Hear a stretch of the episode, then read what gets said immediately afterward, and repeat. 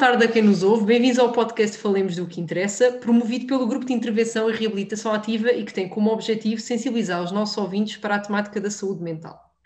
Neste episódio temos o prazer de ter connosco dois convidados muito especiais, a Teresa Pombo e o Eduardo Brito. A Teresa é uma professora dedicada, sempre empenhada em abraçar novos desafios na área da promoção da língua portuguesa e da leitura, literacia e literacia digital, dando formação a alunos e professores. Enquanto mãe, sempre muito dedicada, nomeadamente na procura de perceber a doença e as suas incapacidades, procurando acompanhar e dar um melhor apoio ao seu filho. Daí, fazer parte da direção da Gira com o cargo de vice-presidente, de forma a agir na melhoria de respostas para o seu filho, como para os seus pares. O Eduardo é uma pessoa com muito interesse e sempre em busca de novos projetos. Estudante de mandarim que complementa com a atividade profissional na área das vendas de telecomunicações. O seu percurso escolar foi feito na área do turismo, setor que pretende abraçar quando a pandemia o permitir. Muito boa tarde a ambos, agradecemos que tenham aceito o nosso convite e que se encontrem hoje aqui connosco. Comecemos então por saber aqui um bocadinho mais sobre o Eduardo e sobre a Teresa. E durante o vosso testemunho gostava de ouvir um bocadinho quais é que foram os maiores desafios que enfrentaram até agora, qual é que é o papel de instituições como o Gira neste processo de acompanhamento, como é que é o sentimento em relação ao estigma e, e, depois, por fim, gostava de saber um bocadinho o que é que mudou na Teresa e no Eduardo até, até agora. Portanto, este caminho que foram percorrendo, que impacto é que teve em vocês? Uh, boa tarde a todos. Meu nome é Eduardo Brito. Eu vou falar sobre a minha experiência enquanto utente do Fórum Gira e também da minha experiência como doença mental. O maior desafio que houve para ambos foi, de início, ter de lidar com uma coisa, com uma doença desconhecida, que ninguém sabia o que é que era, e isso só uh, trouxe muito sofrimento ao início, porque estar a lidar com o desconhecido nem sempre é fácil. Mas com o passar do tempo, com diagnósticos, com testes, com ainda muitas consultas psiquiátricas e com várias situações que foram ocorrendo, foi-se diagnosticando a presença de uma síndrome, e, mas que agora está tudo controlado, dado ao apoio de, do médico Dr. Bernardo Correia, que tem-me acompanhado muito, uh, dado ao apoio da Gira, que é a instituição que, que nos salvou uh, de, desta doença, não por completo, mas ajudou a, a controlá-la de uma forma muito uh, gratificante. Uh, é muito emocionante estar a falar disto, porque foi muito sofrimento ao mesmo tempo, muita, mas esse sofrimento ajudou-nos a evoluir e transformou-se em glória. E olho para trás e não me arrependo nada daquilo que eu, que eu fiz. E pronto a, a, pior fase, que era não saber o que, é que era a doença, já, essa fase já passou. Está no passado, mas eu não esqueço as dificuldades que eu passei e quando eu às vezes tenho falta de motivação, eu lembro-me das dificuldades que eu passei e isso ajuda-me a seguir em frente e a ser melhor pessoa. Uh, quanto ao papel de, das instituições e dos cuidadores, eu acho que é muito importante porque sem eles uh, ficávamos perdidos no mundo, sim, precisamos ter sempre uma pessoa ao lado para nos apoiar, porque uh, somos autónomos, mas não somos 100% autónomos, porque cada doença tira-nos essa incapacidade, mas não podemos utilizar a doença como desculpa para tudo, seja, para o sucesso, seja para o fracasso, não. Tem uma, temos que compreender é que temos uma incapacidade, mas isso não nos impede de trabalhar, nem de estudar, uh, e acho que é muito importante haver cuidadores eh, e, e técnicos utentes em doença mental eh, com especificações no ramo é muito importante porque só eles é que nos podem dizer o que nós devemos ou não fazer e isso é muito importante da minha parte. Uh, quanto à parte do estigma, se nós sentimos estigma uh, na doença mental, isso eu não vou dizer o contrário, porque, tá, uh, porque há sempre um bocado de estigma, porquê? Porque as pessoas não sabem com o que é que estão a lidar, é sempre um desconhecido. E muitas vezes nós temos fatores psicóticos que nem sempre são bem aceitos pela sociedade. uh, chamam-nos aquilo, aquele nome que nós não gostamos de dizer. Uh, mas pronto, nós lidamos bem com isso, é a nossa luta, uh, lidar com a estigma. Não conseguimos anular o estigma por completo, mas conseguimos reduzir o estigma, que é esse um, nos papéis, e se eu não quisesse reduzir o estigma, não estava aqui a dar a cara. Mas pronto, essa é a nossa grande luta. É para acabar com o estigma, o que eu acho que nós devemos fazer é expor aquilo de uma forma positiva, aquilo que nós temos, expor uh, que temos um problema e não ter medo de esconder, porque muitas vezes as pessoas têm medo e, e escondem aquilo que, aquilo que têm, como é um facto. E, e, e, isso às vezes é um bocado constrangedor, ter que viver escondido, com medo. Mas, mas penso que há de chegar uma altura em que nós podemos viver eh, normalmente, sem se esconder, podemos regular mas tudo depende de como a forma como o outro interpreta, como nos interpreta, basicamente. A nossa visão uh, pela, pela saúde mental, eu antes não, nem sequer sabia que existia, vou ser sincero, nem sequer sabia que existia doença mental, sabia que havia doença, mas não sabia que havia doença mental. Mas quando me aconteceu, pensei, eu tive outra visão sobre a, vida, sobre nem tudo é perfeito, é um fato, mas há que aceitar a diferença, não é só por ter uma cor de pele diferente, não é ter, não é ter eh, uma doença que nos faz inferior, não há seres superiores nem seres inferiores, somos todos iguais. E, e, o que eu acho é que a nossa visão é que nós devemos respeitar o outro, somos todos seres humanos. E como somos todos seres humanos, uh, devemos respeitar-nos, só para ter noção é, eu antes não conseguia ter nenhum trabalho, porque pronto, tinha, tinha as minhas incapacidades todas, mas assim que fui estudar mandarim para Lisboa, a minha vida mudou radicalmente e, e, as pessoas não querem saber se tens uma doença ou não, querem saber é das tuas capacidades, mas este é o mundo atual. Mas se nós uh, expormos o nosso lado e fizermos chamar à razão, acho que conseguimos reduzir o estigma. Pelo menos é isso que eu, penso e o que eu gostava, eu gostava de ir, por exemplo, a uma esplanada e não ser olhado de lado só por ter uma doença. Gostava de estar com, com amigos e, na rua e poder eh, pronto, fazer coisas e não ser julgada por essas coisas. E acho que da minha parte é tudo. Acho que a gira e os papel dos cuidadores para com os utentes é muito importante. E, mas só que quanto ao estigma é muito complicado porque ninguém percebe sempre da mesma forma. Mas eu vou, eu estou cá para ajudar nessa luta e esperemos que consiga. Olha, Eduardo, verdadeiramente inspirador. É mesmo um processo incrível. Eh, eu percebi que foi uma grande viagem, não foi, Teresa, até aqui? Bom, então eu sou a mãe deste jovem adulto, do Eduardo, um, 25 anos, vai fazer 25 anos, e o Eduardo, como qualquer filho que uma mãe tenha, é a melhor coisa da nossa vida, não é?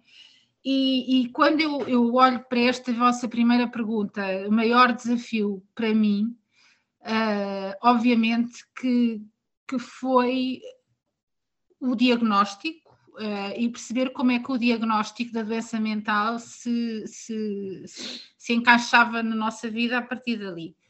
Mas ao mesmo tempo, eu quando olho, e eu já tive a oportunidade de dizer isso, de partilhar isso também, quando eu olho para o diagnóstico, quando eu penso naquele momento do diagnóstico, eh, foi não foi a pior coisa, ou seja, nós podemos pensar que uma mãe receber o diagnóstico de doença mental do filho, e este diagnóstico de doença mental, no caso do Eduardo, está ligado a, a uma doença genética rara, uh, que nós podemos pensar que foi a pior coisa que nos aconteceu.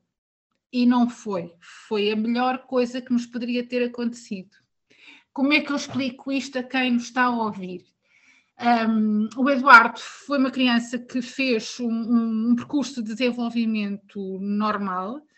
Um, eu educo os meus filhos para, para, serem, para terem consciência da sua individualidade e apesar de ser professora, nunca em momento algum achei que o Eduardo tivesse algum problema de aprendizagem. Ou melhor, Ele tinha os seus desafios de aprendizagem, não era excelente aluno, tinha algumas dificuldades, mas nunca foi enquadrado aluno, como aluno de necessidades eh, especiais, uh, porque era, além de ser esta pessoa extremamente doce que se percebe, era, era e é extremamente trabalhador. Por isso ele fez todo o seu percurso normal de desenvolvimento, do pré-escola, escola, uh, pública e depois privada, novamente pública quando ingressou no, no, no secundário, e aqueles, digamos que as situações que foram ocorrendo, pelo menos até aos 16 anos, eram situações normais, pronto, digamos normais. Ele fez, teve acompanhamento psicológico por alguma baixa de autoestima uh, na entrada da adolescência, tinha feito terapia da fala, uh, e quando começaram a aparecer os primeiros sinais de que alguma coisa mais complicada uh, pudesse estar presente, foi na juventude, e agora, e quando surgiu o diagnóstico, eu olho para trás e, e tudo se encaixa, ou seja, no fundo, o diagnóstico da doença mental e da, do síndrome de George, que é a doença rara que ele tem, quando eu comecei a ler toda a literatura científica que, que havia ao dispor e também contactei a Associação Raríssimas, é como se as peças do puzzle, do puzzle se encaixassem.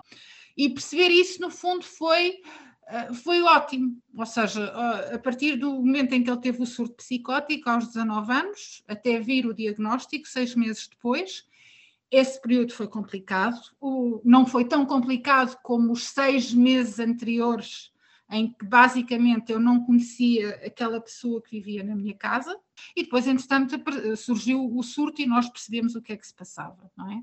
Pronto, eu acho que no meio disto tudo eu também tive alguma sorte, alguma felicidade de ter a possibilidade de encontrar para ele uma solução rápida e contínua. Ou seja, eh, foi possível eh, contactar uma instituição privada e ele teve logo uma série de consultas de psiquiatria uh, com a mesma pessoa e uma, uma, série de consultas de psicologia com a mesma pessoa, ou seja, não fiquei dependente daquelas irregularidades que muitas vezes nós sabemos que o Sistema Nacional tem. Por isso, depois foi não só perceber, uh, afinal, a que é que se devia tudo, e, foi muito curioso, porque até a terapia da fala que ele tinha feito antes da entrada no ensino primário, as características eram características que estavam na literatura científica do síndrome de George. Ou seja, aquela microdeleção do cromossoma dele levava a, está, claríssimo na literatura, a predisposição para a doença esquizofrenoide na entrada da vida adulta.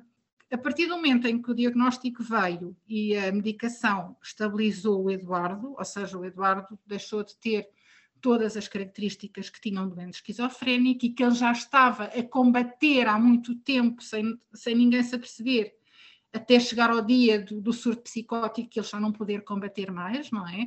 Já não poder esconder mais que havia vozes que ele ouvia, que havia suspeitas de coisas, não é? Hum, as coisas acalmaram. E nessa altura, é? o Eduardo tinha interrompido os estudos ao 12 segundo, no 12 uhum. segundo, foi preciso encontrar um, um destino, não é? Uh, e foi nessa altura que surgiu a gira. Uh, acho que tive uma sorte enorme, porque o que é que faz uma mãe que não conhecia nada da doença mental, que não conhecia nada da deficiência mental? Uh, o Eduardo tem, eu acho que ele te, teve, tem ainda um autismo muito moderado, há características daquilo que eu agora conheço que é o autismo que ele tem, mas muito moderado o que é que eu faço? E o Eduardo entrou para agir nessa altura e, e, é como ele agora diz, não é? É família, é a segunda família dele, não é?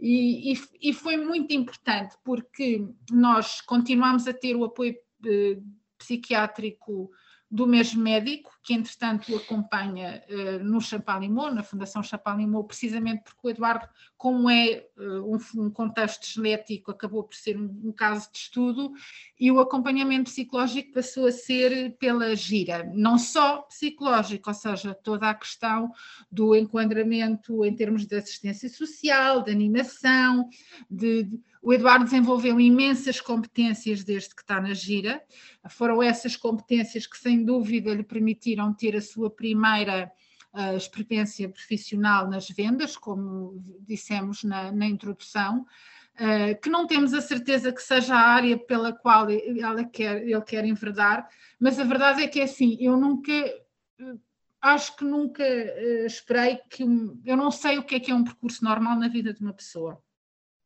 Da mesma maneira que não sei o que é que é uma pessoa normal. E, como tal, nunca pressionei o meu filho para ter aquilo que se considera um percurso normal. O que não significa que eu não tenha momentos de insegurança, hum. porque o meu filho Quer dizer, ao contrário das outras mães, de outros filhos com esta idade, não é? Não fez o 12, fez a faculdade e está à procura do emprego, não é? Ele fez o percurso que é dele, com os desafios que são dele, que são enormes. E, e ele sofreu imenso, porque a doença mental de facto provoca um sofrimento muito, muito grande. E ele conseguiu no fundo, com a ajuda da gira e com a ajuda, obviamente, de todo o apoio, lidar com esse sofrimento. E eu acho que ele aceitar que tem uma doença, que, tem, que essa doença é de foro genético, por isso ele sabe que não pode ter filhos, ou não deve ter filhos para não fazer a transmissão da doença. Uh, uh, ele sabe que tomar a medicação com regularidade, dias, horas, tudo, é fundamental para o equilíbrio dele. E o Eduardo é, desde muito cedo, eu acho que desde o início praticamente, responsável pela toma da medicação, pela compra da medicação, pela gestão toda dessa parte, o que obviamente facilita muito a vida de quem lida com ele, não é? E de quem o apoia, quer na instituição, quer na família. Pronto, e isso foi muito importante.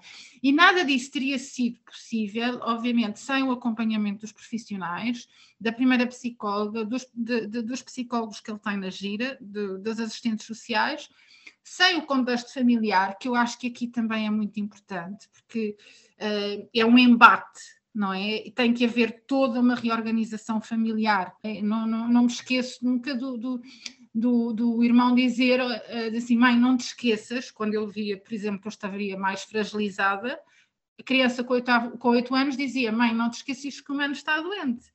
E, e, perceber que há momentos em que se calhar não, as coisas não correm tão perfeitamente, há dias melhores, há dias piores, ou há momentos do dia que possam ser mais desafiantes, porque os desafios continuam a existir coisas que para mim são fáceis, coisas que para qualquer pessoa que nos esteja a ouvir é fácil, para o Eduardo não é.